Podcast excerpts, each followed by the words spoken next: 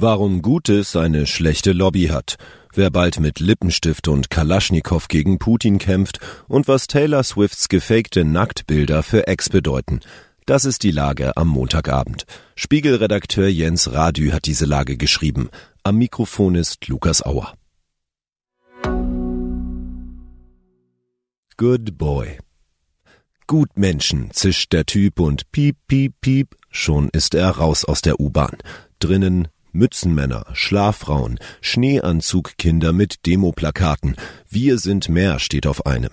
Rund 100.000 Protestierende sind am Sonntag allein in Hamburg gegen Rechtsextremismus und die AfD auf die Straße gegangen. Millionen in den vergangenen Wochen, von München bis Flensburg. Alles Gutmenschen? Der Ausdruck ist längst ein rechter Kampfbegriff, Unwort des Jahres 2015, eine in Buchstaben gesetzte Anklage gegen IGIT, Political Correctness, eng verwandt mit bräunlichen Diffamierungen wie Gesinnungskitsch oder Betroffenheitsprosa. Gutmensch, das klingt hämisch, vermeintlich überlegen.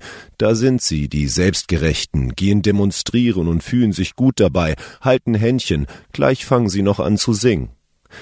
Dabei, ja, was eigentlich? Was genau ist der Kern des rechten Vorwurfs? Wenn nicht gut, was dann?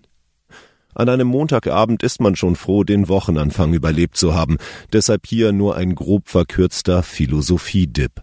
Um ein guter Mensch zu sein, empfiehlt Aristoteles unter anderem Maß zu halten, die Vernunft zu gebrauchen, sich politisch zu engagieren. Die Kurzversion, dir ist nicht egal, was mit Menschen passiert, die mit dir zusammen in einer Gemeinschaft leben. Sie mögen Kant lieber, sapere aude, habe Mut, dich deines eigenen Verstandes zu bedienen.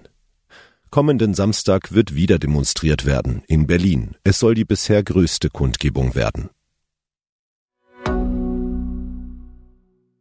Frontfrau wir haben unbegreifliches Glück, in der Ukraine geboren zu sein und unglaubliches Pech, einen Nachbarn wie Russland zu haben, sagt die 26-jährige Designerin Katja.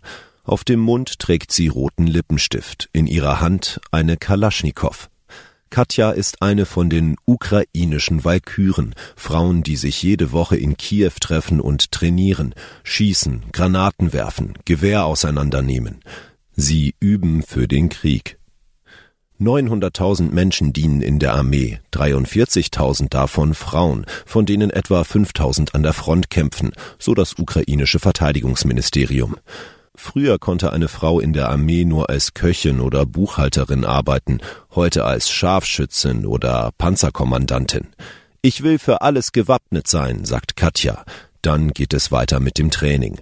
Magazin nachladen, eine verklemmte Patrone entfernen, dann feuern, stehend und kniend.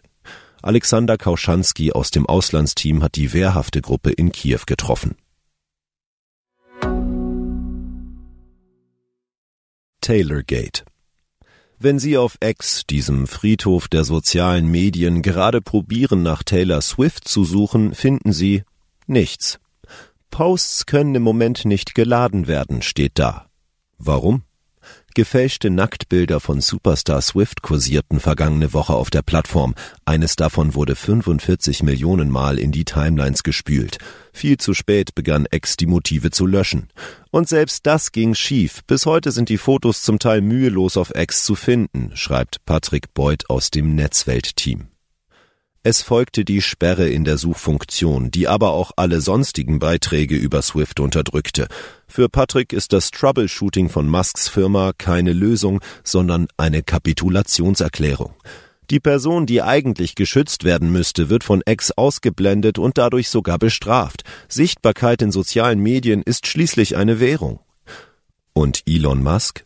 Hat seit seiner Übernahme 30 Prozent des Teams für Trust and Safety gefeuert, 80 Prozent des dazugehörigen technischen Personals und 52 Prozent aller Content-Moderatorinnen und Moderatoren. Schutz vor Treukampagnen? Der Fall Swift zeigt, was uns in den vielen Wahlkämpfen dieses Jahres bevorstehen könnte. Was sonst noch wichtig ist. Verdi ruft zu Warnstreiks im ÖPNV auf. Im öffentlichen Personennahverkehr kommt es am Freitag fast deutschlandweit zu Einschränkungen. Zu der Aktion hat die Gewerkschaft Verdi aufgerufen. Gläubiger fordern 8,6 Milliarden Euro von Signa Holding. Nach der Insolvenz der Signa Holding türmen sich die Forderungen der Gläubiger in geradezu atemberaubende Höhe. Der Insolvenzverwalter weist den größten Teil davon aber zurück. Japanische Mondsonde schickt erste Fotos zur Erde.